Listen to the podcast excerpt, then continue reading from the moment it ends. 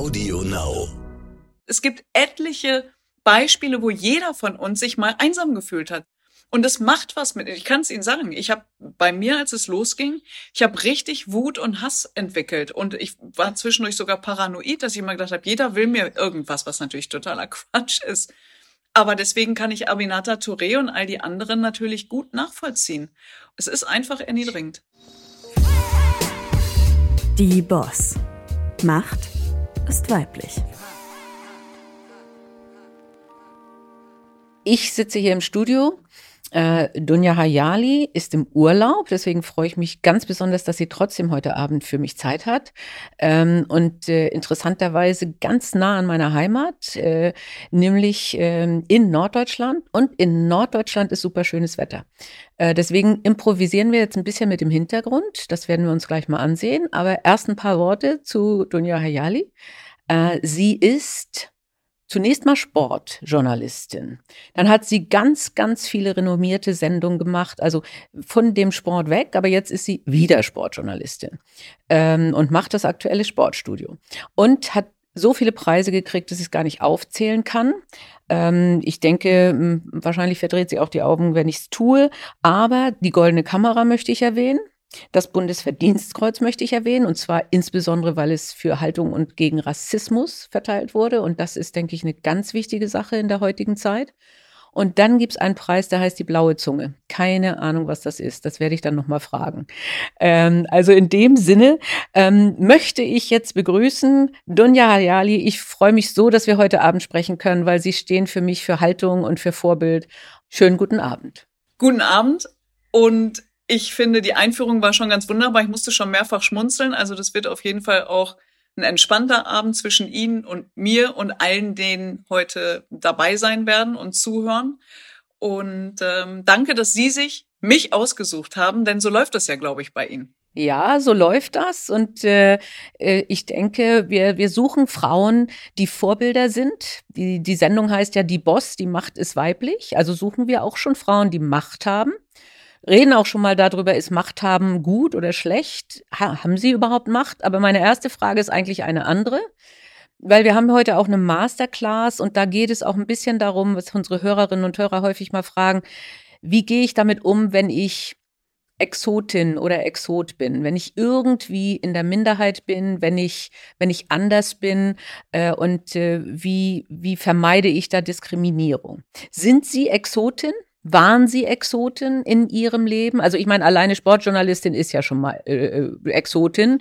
Ähm, aber ähm, Ihr Hintergrund, Ihr Migrationshintergrund, wo Sie... Möp, möp. Aha, aha, was? Ich sage ja immer ganz bewusst Migrationsvordergrund, aber das ist ein Cliffhanger, das klären wir später.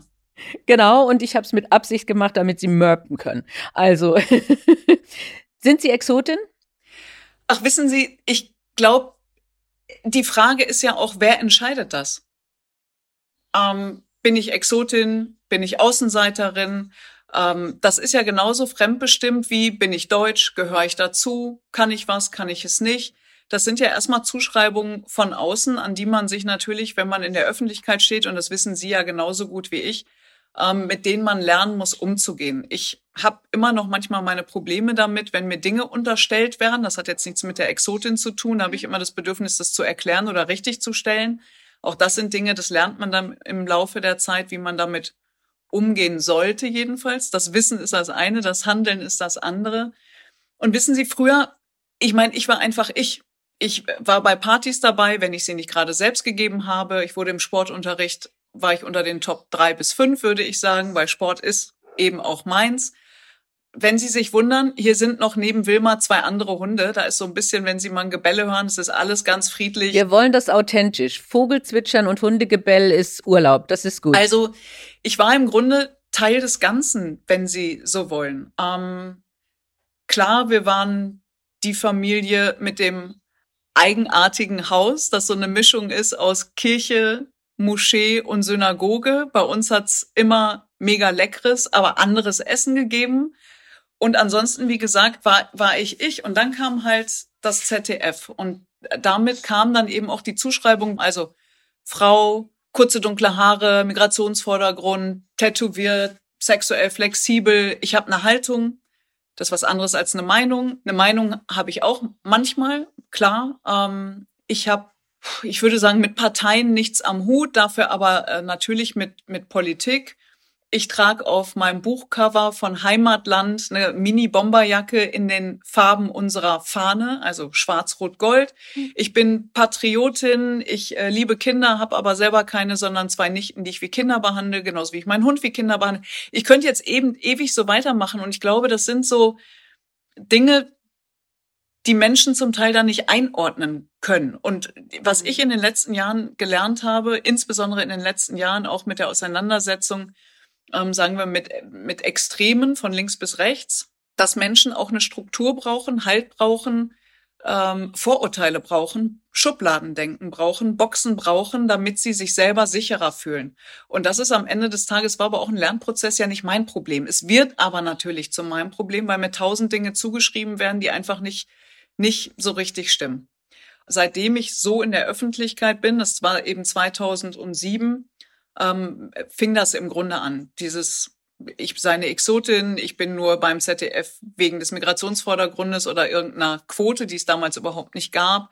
Oder, oder, oder, dass ich natürlich auch irgendwie ein Volontariat habe, studiert habe, dass ich vielleicht auch ein bisschen was kann. Auf die Idee kam keiner.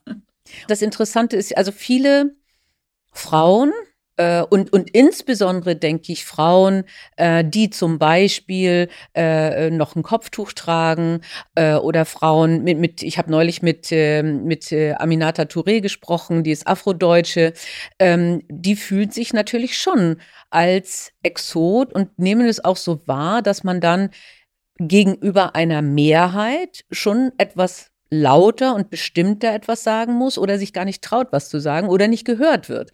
Und das heißt, man muss doch stark sein, um sich dann durchzusetzen.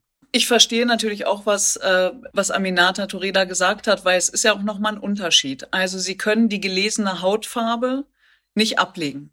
Die mhm. ist immer bei Ihnen. Ja, das mhm. ist auch nochmal ein Unterschied. Ich meine, ich konnte, als ich noch nicht so bekannt war, mich äh, mit einem Cappy oder einer Sonnenbrille immer irgendwie noch verstecken und bin nicht aufgefallen. Die Zeiten sind leider, also ich sage das ganz bewusst, leider auch vorbei. Ähm, mhm. Wenn Sie gläubig sind und Sie sind Muslima oder Sie sind Christin, dann tragen Sie Ihr Kreuz. Mein Vater hat sein ganzes Leben lang sein goldenes Kreuz getragen. Ähm, eine Muslima ist jetzt genötigt, möglicherweise ihr Kopftuch abzulegen, weil sie angefeindet, weil sie diskriminiert wird, weil es äh, Menschenfeinde in unserem Land gibt.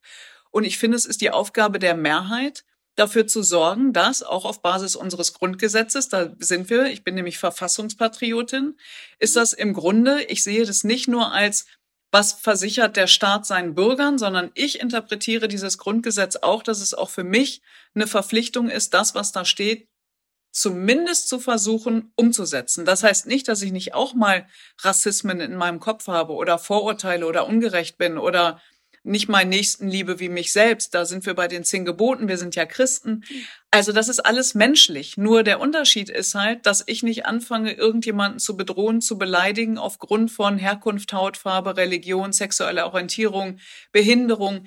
Ich sage immer, wenn wir nicht begreifen in unserem Land, und es ist ja wahnsinnig vielfältig. Also ich meine, Sie kommen hier aus dem Norden, Schleswig-Holstein, ich komme aus dem Pott. Wir sind doch nicht gleich. Das ist doch auch gut, aber wir haben die gleichen Rechte. Und wenn wir einfach mal begreifen, dass eine Vielfalt nicht immer zwangsläufig, aber was tatsächlich eine Bereicherung ist, die, die die Perspektive öffnet, den Blickwinkel vielleicht sogar auch verändert, dass man voneinander was lernen kann, ähm, dann so bin ich halt groß geworden. Es ist egal im Pott. Wissen Sie, Sie müssen Fußball spielen. Das ist jetzt wahrscheinlich ein schlechtes Thema mit Ihnen. ja, wir wollen nicht über Holstein reden heute, nicht? Nein, nein, nein. Aber wissen Sie, es ist Latte, wie Sie tanzen, was Sie essen, woran Sie glauben, wen Sie lieben. Was, was soll, warum soll ich Sie deswegen auf- oder abwerten? Das sind erstmal so Rahmengeschichten. So, und dann gucke ich doch, wie ticken Sie. Und deswegen will ich auch immer nicht dieses Exotin, Außenseiterin. Klar, das gibt es. Und es gibt, vor allen Dingen gibt es Minderheiten. Ich musste auch lernen, warum es wichtig ist, dass wir LGBTQI und all diese Buchstaben, ich habe mich immer gewehrt. Ich habe mich auch gegen das Gendern gewehrt. Aber es sind ja Lernprozesse. Man muss ja auch verstehen. Und wenn man versteht, dann kann man Dinge auch umsetzen. Und deswegen bin ich auch ein Freund oder eine Freundin davon, im Dialog zu bleiben, zu erklären und nochmal zu erklären und eben nicht aufzugeben. Also das finde ich ist ganz, ganz wichtig. Ähm, also das, das, das Differenzierte und das ist ja äh, etwas, was, was Sie auch deutlich sagen. Zum einen, was ich schön fand, ist, einfach auch sich zu vergegenwärtigen und das den Menschen der Mehrheit, der vermeintlichen Mehrheit auch zu sagen, jeder ist irgendwie eine Minderheit. Äh, ja? Vielleicht waren Sie mal bei einer Lesung von mir, das haben Sie mir doch geklaut. bei meiner Lesung aus dem Buch Heimatland lese ich dann irgendwann so die Anfeindungen vor. Und die sind wirklich in dem Buch, das sind die Kindergartenanfeindungen. Also es ist auch mhm. schmerzlich, dass ich das überhaupt so sage. Da sehen Sie, wie tief meine Schmerzgrenze sozusagen gerutscht ist. Die hängt bei Ihnen vielleicht in der Nähe des Bauchnabels, bei mir hängt die irgendwo bei den Socken. Und dann gucken mich die Leute mal ganz irritiert an und können das immer gar nicht glauben. Und dann sage ich auch die möglichen Gründe. Also ich bin ja nicht der oder die Verfasser dieser Briefe, also warum soll ich mir jetzt auch noch Gedanken darüber machen, warum mir jemand Morddrohungen schickt? Und dann ist aber ganz oft so, dass manche sich auch zurücklegen und sagen, na ja, gut, die hat halt diesen Migrationsvordergrund. Ich sage das deshalb, weil der ganz oft im Vordergrund steht und deswegen habe ich mir einfach einen Witz draus gemacht und sage, okay, wenn ihr immer auf meiner Migration oder der Migration meiner Eltern rumreitet, im Positiven wie im Negativen. Dann holen wir ihn in den Vordergrund, ja. Ja, aber ja, ja, gut, okay, dann, die ist halt das, so, dann kommt dieses Paket mit der Migrationsgeschichte und, und, und. Und dann sage ich, aber jetzt passen Sie auf, weil Sie können das, glaube ich, emotional, das ist wichtig, nicht nur faktisch begreifen, Sie müssen es mal emotional begreifen, was das mit jemandem macht, wenn Sie glauben, Teil dieser Gesellschaft zu sein, sich auch ehrenamtlich engagieren seit 100.000 Jahren und dann plötzlich mit Beleidigungen, Bedrohungen und ähnlichem zu tun haben. Und dann sage ich genau das, was Sie gerade gesagt haben. Jeder von uns war und ist manchmal in der Minderheit. Ich hatte vorhin den Sportunterricht angesprochen. Der Korpulente, der immer zuletzt gewählt wurde, der, der die Zahnspange hat, die die rote Haare hat, äh, der, der den Elver nicht versenkt. Ähm, also es gibt etliche Beispiele, wo jeder von uns sich mal einsam gefühlt hat. Sie kommen neu in Club und also in Sportverein oder so und kennen niemanden, dann stehen sie auch am Rand und denken so, hm, gehöre ich hier dazu oder nicht. Das heißt, jeder hat diese Erfahrung. Und jetzt müssen Sie sich vorstellen, Menschen mit einer anderen Hautfarbe oder gelesenen Hautfarbe haben das 24-7. Das ist nie vorbei. Und es macht was mit. Ich kann es Ihnen sagen. Ich habe bei mir, als es losging, ich habe richtig Wut und Hass entwickelt. Und ich war zwischendurch sogar paranoid, dass ich immer gedacht habe, jeder will mir irgendwas, was natürlich totaler Quatsch ist. Aber deswegen kann ich Abinata Touré und all die anderen natürlich gut nachvollziehen.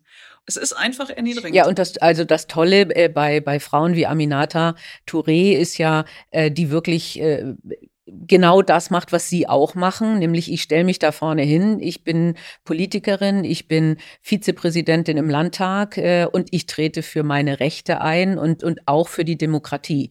Und, und das, das meinte ich. Sie sind Vorbild. Aminata ist für mich auch ein Vorbild, äh, in dem Sinne, dass man trotz der Anfeindungen es schafft, wo immer die Anfeindungen herkommen, ob das nun aus dem äh, aus, aus, aus der Haltung ist oder aus der Hautfarbe, sie stehen für etwas ein und sind damit ein Vorbild und müssen damit auch ziemlich stark sein. Ich kann mich noch sehr gut daran erinnern, weil sowas nimmt man sich ja nicht vor. Man will auch nicht auf irgendeinen Sockel gestellt werden, weil dann sind die Menschen, die sie draufstellen, irgendwann enttäuschen sie sie. Sie wissen gar nicht, wie oft mir Menschen schreiben, also bisher habe ich sie immer geschätzt, aber jetzt, nein, also das geht gar nicht. Und jetzt sind sie, und dann denke ich immer, na ja, also müssen wir immer einer Meinung sein? Das ist doch weird. Also das so. Und wieso schubsen Sie mich auf diesen Sockel, auf den ich ja nie wollte? Also ich meine, Sie können mich da gerne runterschubsen, aber es ist eigentlich Ihr Problem und nicht meins. Und als ich beim ZDF angefangen habe, hat mir, der war 14, 15, ein Junge geschrieben.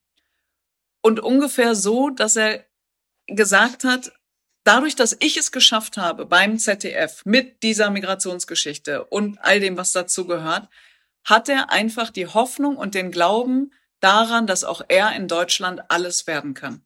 Krieg ich jetzt noch eine Gänsehaut, weil das ja. sagt von so einem Jungen so viel schon aus, was bei uns so schief läuft. Ähm, wie kommt er auf die Idee, dass er das nicht werden kann? Mit so und das ist, da müssen wir einfach ran. Das ist Bildung, das ist Herzensbildung. Und ich habe einfach das große Glück, dass ich ich sag's jetzt einmal platt, aus einem Akademikerhaushalt komme, das ist noch mal was anderes, äh, dass wir Christen sind, äh, als jemand, der aus einem Arbeitermilieu, glaube ich, ähm, zugewandert ist. Das ist auch bitter übrigens, diese mhm. Wahrheit. Äh, es war auch bitter für mich, mir das einzugestehen. Aber sicherlich haben meine Eltern viel richtig gemacht. Wir hatten immer ein Haus der offenen Türen. Bei uns war eigentlich jeder willkommen, aus, also solange sie anständig sind. Ähm, und ich habe eine gute Familie. Ich habe eine, also wirklich, ich habe gute Freunde, die ja zur Familie werden. Und ich habe ein paar gute Kollegen und Kolleginnen, die mich supporten, egal was da kommt. Es gibt auch andere in allen Bereichen. Das gehört auch dazu. Das muss man auch lernen. Und damit können sie natürlich auch eine Haltung haben. Ich habe immer gesagt, wenn ich nicht selbst gehalten werden würde, könnte ich auch diese Haltung, die nichts Verrücktes ist, ähm, nicht haben. Also gegen Rassismus zu sein, gegen Diskriminierung, gegen Xenophobie, gegen Menschenfeindlichkeit, gegen Antisemitismus, gegen Islamfeindlichkeit. Also all die Dinge, wo man auch denkt, was stimmt nicht mit euch? Wieso tragt ihr das in euch? Aber so ist es halt. Ja, ich denke, also mir geht es ähnlich. Ich komme aus einem sehr gefestigten und aus meiner Sicht auch tollen Haushalt äh, und einer tollen Familie. Aber wir müssen ja auch an die denken, die dann eben diese Stärke nicht haben. Es ist dann ein Rat von Ihnen, tatsächlich auch sich im Hinterkopf immer zu sagen, die anderen sind auch Minderheiten und, und es ist nicht mein Problem, es ist deren Problem, sich jetzt, mich jetzt anzufeinden oder mich nicht gut zu finden? Ist das ein Rat? Ja, das ist ein Rat, aber den können Sie, glaube ich, nur umsetzen, wenn Sie da schon ein paar Jahre so wie ich hinter ja. sich haben und reflektiert ja. haben. Ich glaube, ich genau. weiß es nicht. Ich glaube nicht, dass das einem am Anfang hilft, weil man so überrollt ist und so frustriert ist und so eingeschüchtert ist und so irritiert ist, dass es, glaube ich, wirklich wichtig ist, dass sie jemanden haben. Und ich hatte das zum Beispiel nicht nur einmal, jemand, der sie fordert und fördert, dieses altbekannte Fordern und Fördern. Und es war zuallererst mein Chef bei der Deutschen Welle, Wolfgang van Kann, den ich wirklich alles mehr oder weniger zu verdanken habe, weil der mir, als ich damals nach meinem Volontariat hatte ich eine Festanstellung, die Firma ist pleite gegangen und ich saß im Grunde auf der Straße und hatte noch meine freie Mitarbeit bei der Deutschen Welle beim Hörfunk. Und der hat mit mir Bewerbung geschrieben, der hat an mich geglaubt, der hat mich unterstützt, der hat mich gehalten und das war also mega. So, und dann bin ich zum ZDF gekommen und ähm, über Castings, erst bei der Deutschen Welle Fernsehen, dann zum ZDF. Und da habe ich zum Beispiel mit Bettina Schausten und Thomas Fuhrmann, Bettina Schausten, stellvertretende Chefredakteurin, und die hat alles schon gesehen und gemacht, ist eine tolle Journalistin. Äh, Thomas Fuhrmann war mein MoMA-Chef, ist jetzt mein Sportchef, aber auch Klaus Kleber. Ich habe einfach ein paar gute Leute um mich rum. Und das braucht man. Das ist manchmal Glück. Ja gut, ich denke, aber ich denke, das ist schon ein guter Rat, zu sagen, such dir starke Menschen, die, die Mentoren für dich sind. Und ich glaube schon, also ich, ich werde manchmal angesprochen von jungen Frauen ähm, und, und such dir solche Menschen, die dich stärken, die dich halten und die dir guten Rat geben. Nicht? Also das so verstehe ich das. Da, manchmal hatten sie Glück in der Karriere, aber ich glaube, man kann das auch bewusst suchen. Das hat sich, glaube ich, verändert, auch durch das Selbstbewusstsein der Frauen. Mhm. Wenn ich es jetzt mal ganz pauschal sage, ist auch nicht gerade differenziert. Wir sehen ja an ihnen, dass es auch früher schon selbstbewusste, coole Frauen gab. Aber bei mir war es tatsächlich so, ich hab, war nicht auf der Suche. Ich hatte, die haben sich mhm. mich ausgesucht. Ich hatte wirklich, deswegen ist mir gerade auch nur das Wort Glück eingefallen. Aber natürlich geht es auch andersrum. Und ich will übrigens mit dem Beispiel auch verdeutlichen, es gibt super gute Männer und es gibt super gute Frauen, die einen fördern. Und es gibt blöde Arschlöcher auf beiden Seiten, um es mal ganz konkret zu sagen. Ähm, klar haben mich auch Frauen behindert übrigens. Ne? Es ist nicht so, als würden wir alle Seite an Seite stehen und uns freuen, toll, Dunja, du hast jetzt eine eigene Sendung, das finde ich ja mega, sondern schwierig. Ähm, und andere Beispiele. Und ich wünsche mir nur, dass wir ähnlich netzwerken wie die Männer. Das machen sie ja gut, das muss man ihnen einfach lassen. Aber sozusagen all das Negative, was Männer in den letzten 30, 40, 50, 80 Jahren gemacht haben, dass wir das nicht unbedingt übernehmen. Aber steckt vielleicht auch einfach im, im Menschsein, dass man eben auch seine Leute bei sich haben will. Und ein Rat, den ich nur sagen kann, ist, wenn sich Türen öffnen und man will, dann bitte durchgehen. Ich weiß nicht, wie oft ich Veranstaltungen moderiere. Mittlerweile mhm. sage ich auch, wenn auf dem Podium nicht mindestens eine Frau ist, moderiere ich sie nicht. Ist mir egal, ob sie sagen, in dem Bereich gibt's niemanden. Das kann nicht sein. Es kann einfach nicht sein. So, nur was immer wieder passiert, ist, bis ich mal, ich wollte es nicht glauben, bis ich selber zum Hörer gegriffen habe. Ich hatte jemanden, eine Expertin vorgeschlagen, habe gesagt, bitte rufen Sie die an, die sitzt da wie Bombe. Dann rufen die mich an und sagen, die kommt nicht. Dann habe ich gesagt, warum nicht? Kann sie nicht? Nee, sie will nicht. Dann habe ich gesagt, das kann doch nicht sein. Dann habe ich die Frau angerufen. Habe gesagt, warum denn nicht? Ja, nee, das ist, wer weiß und so. Wir sollten lieber Herrn hm, hm, hm anrufen. Da habe ich gesagt, aber Herr hm, hm, hm hat nicht so viel Ahnung wie Sie. Und da ruft man dann Herrn hm, an und der sagt, ganz selbstbewusst, ich habe zwar nicht so viel Ahnung, aber ich komme trotzdem. Das klingt nach einer guten Runde. Und dann sitzt du da und denkst, warum? Ja, aber das ist wirklich, das ist so ein klassisches Beispiel. Und ich höre das auch oft von Veranstaltern, dass die sagen, die Frauen kommen nicht gerne. Manchmal schicken sie in letzter Minute ihren Stellvertreter. Äh, sie und und das denke ich, ist es sind zwei wichtige Ratschläge, die sie gerade gegeben haben. Einmal, wenn eine Tür offen ist, geh durch. Und zum anderen, wir müssen uns auch zeigen und wir müssen uns auch zeigen, wie stark und wie gut wir sind. Ja, und, und äh, da muss man dann auch manchmal sagen, jetzt gebe ich den Abend drauf und setze mich auf so ein Panel. Äh, oder eben auch, äh, ich, ich überwinde vielleicht meine Schüchternheit und zeige, dass ich klasse bin. Also das ist wirklich etwas, wo Frauen noch dran arbeiten müssen. Ja, ich, ich habe ja vorhin gesagt, wir sind doch nicht alle gleich, wir haben aber alle die gleichen Rechte und das ist sozusagen eine Pflicht oder eine Kür, das muss jeder für sich selbst entscheiden, diese Rechte dann auch einzufordern und sie auch dann tatsächlich umzusetzen. Und dann wären wir schon einen Schritt weiter. Ich meine, wie war das bei Ihnen, als Sie angefangen haben? Ich meine, wir, wir, wir haben ja eine kleine Entwicklung, oder? Absolut. Oh ja, absolut. Sie wurden wahrscheinlich noch verrückter angeguckt als ich. Das glaube ich nicht. Letztendlich war ich auch irgendwo angepasst. Und äh, was, was mich fasziniert, aber ich weiß nicht, vielleicht war das von Anfang an ja bei Ihnen auch nicht da. Also ich war am Anfang, hatte ich wesentlich mehr Angst vor Konflikten. Ja, und, äh, und, und äh, wirklich das anzusprechen, dass man da einen Konflikt hat, in dem bei mir dann halt mit Mitarbeitern oder mit, mit Vorgesetzten. Äh, aber Sie gehen ja richtig zu den Menschen, von denen Sie wissen, sie denken anders also Querdenker, Pegida, ähm, aber auch äh, Fridays for Future. Und ich habe gelesen, dass sie sagen, auch da gibt es wirklich so äh, ähm, ver ver verfestigte Menschen, die auch nicht mehr offen sind.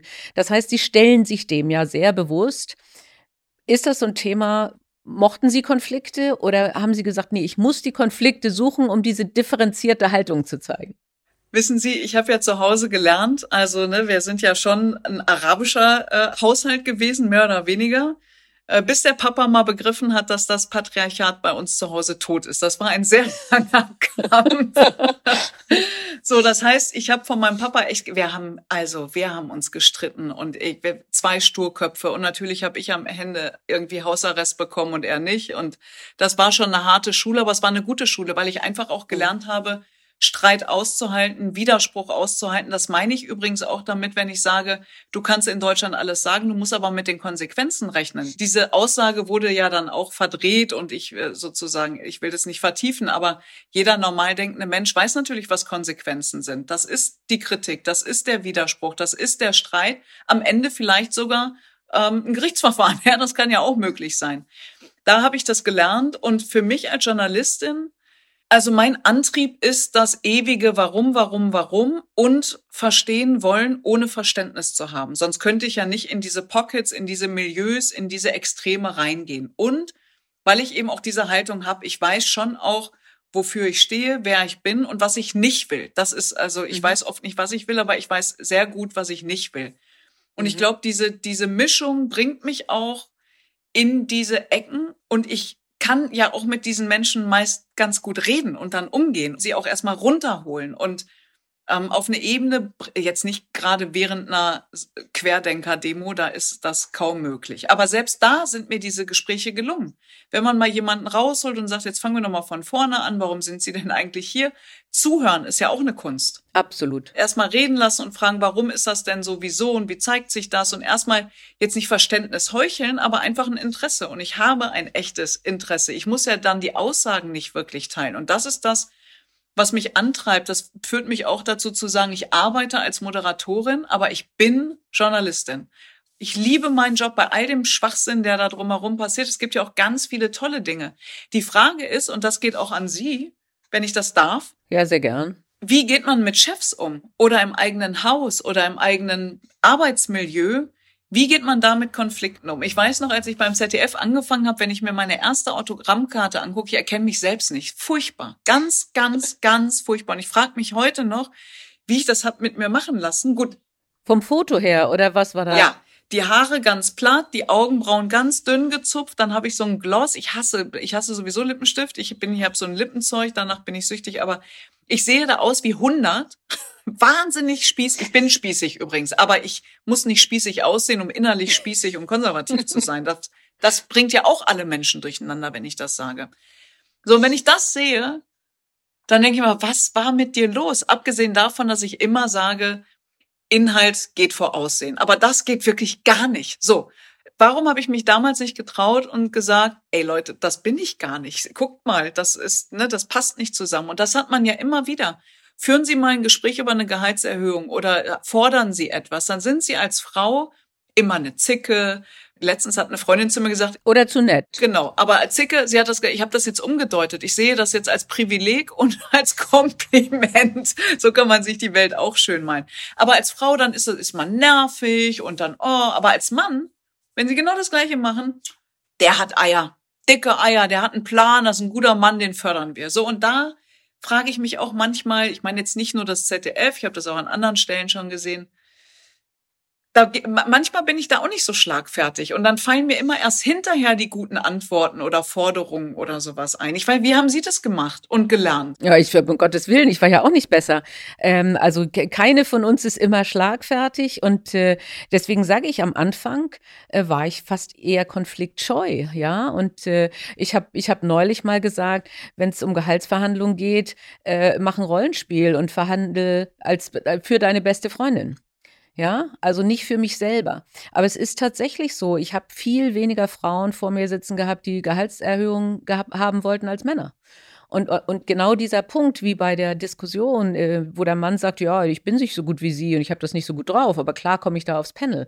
Also da, da müssen wir Frauen ertüchtigen und ermutigen, dass sie genau das tun. Ja, und wir sind, das ist Sozialisierung. Ich meine, das fängt an. Ich, hatte neulich eine, eine Runde, wo mich eine Frau gefragt hat, junge Mutter, die sagt, ich will keine rosa Ponys, ich will keine rosa Pullis, aber der, der, der Druck in der Kita auf meine Tochter ist so groß und 75 Prozent. Das ist so verrückt. Ja. Das ist so ja. verrückt. Ja. Und eine andere sagt natürlich, mein Sohn wollte mal einen Kinder, also einen Puppenwagen fahren und der hat einen Druck von der anderen Seite gekriegt. Das fängt in der Kita an. Und das ist natürlich jetzt wirklich das Verrückte, nicht? Wir werden so sozialisiert. Und Waren Sie mal in, in, im Supermarkt, da gibt's wirklich, ich habe gedacht, ich falle vom Glauben ab. Flaschen, die sind so Wasserflaschen rosa und die anderen sind blau. Und auf dem einen ja. ist irgendwie eine Prinzessin und auf dem anderen, ich weiß, glaube ich, so ein Seeräuber. Ja, ja, also das ist ganz fürchterlich, aber den Druck gibt es. Und den Druck gibt es interessanterweise eben nicht, nicht oder selten von den Eltern, sondern aus dieser Peer Group und, äh, und auch aus Filmen.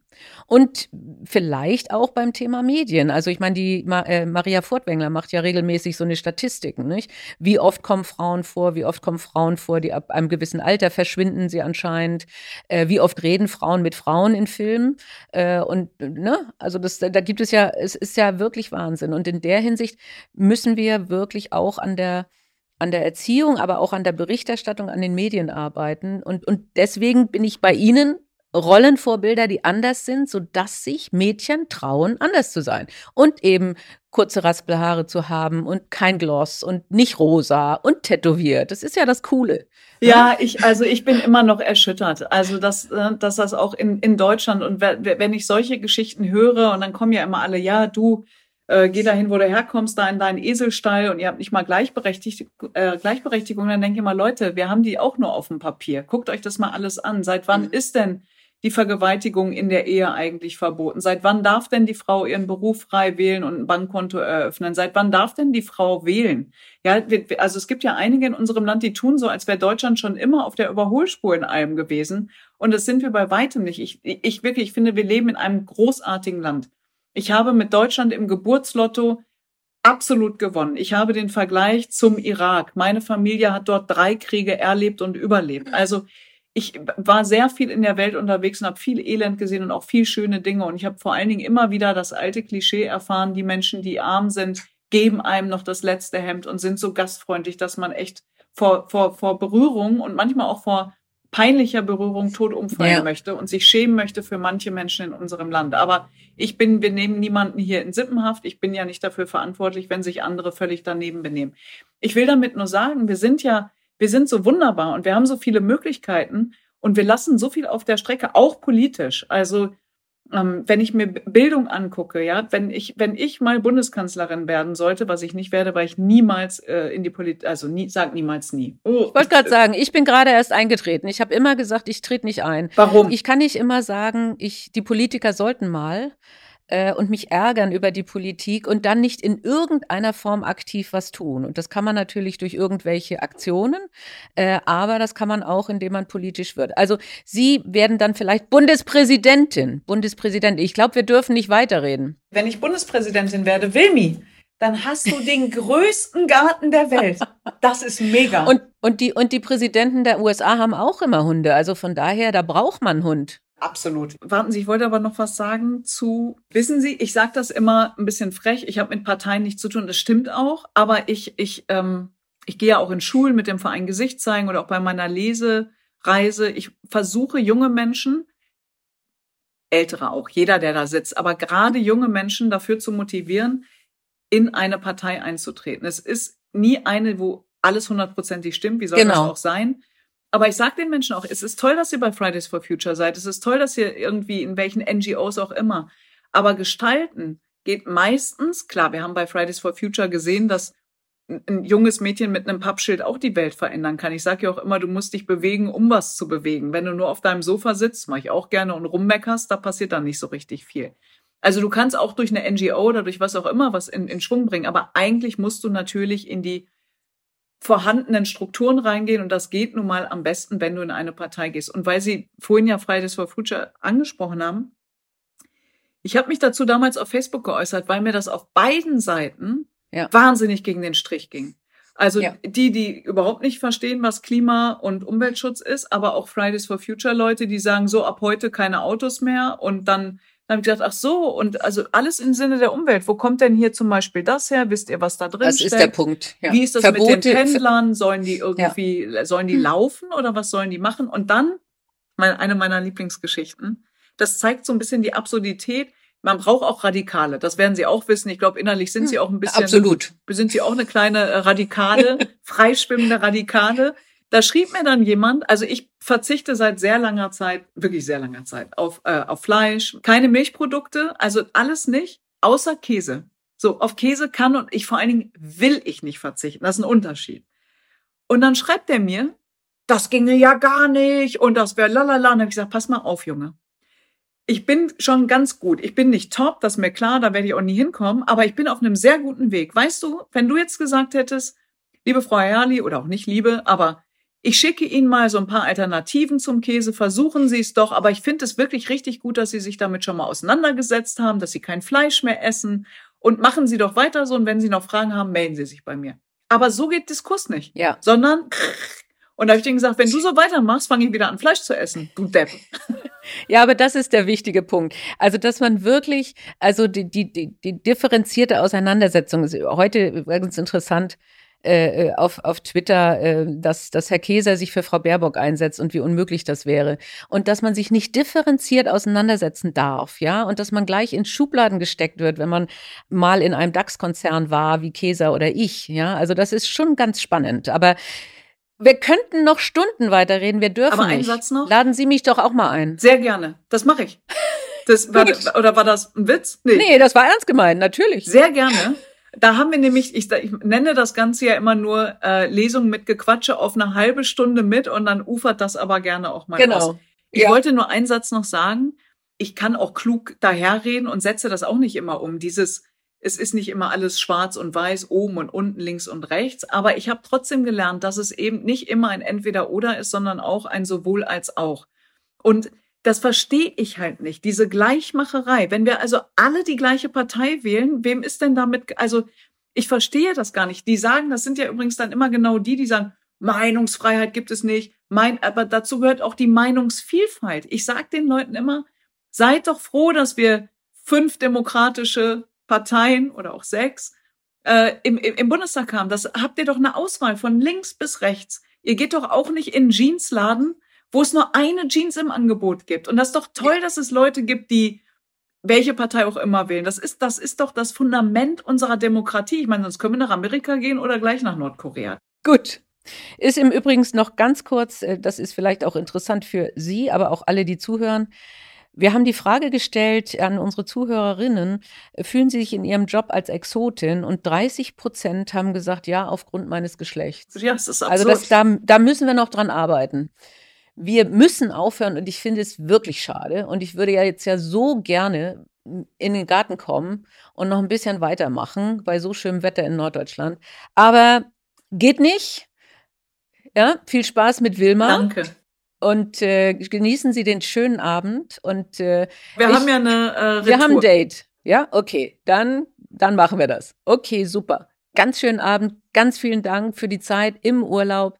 Und es war super spannend für mich. Dankeschön. Danke Ihnen und bleiben Sie gesund und gehen Sie Ihren Weg und wenn Sie stolpern, aufstehen, Mund abputzen. Wie im Fußball weitermachen. Sehr guter Rat, ganz zum Abschluss. Toll. Dankeschön. Tschüss. Tschüss. Die Boss. Macht ist weiblich.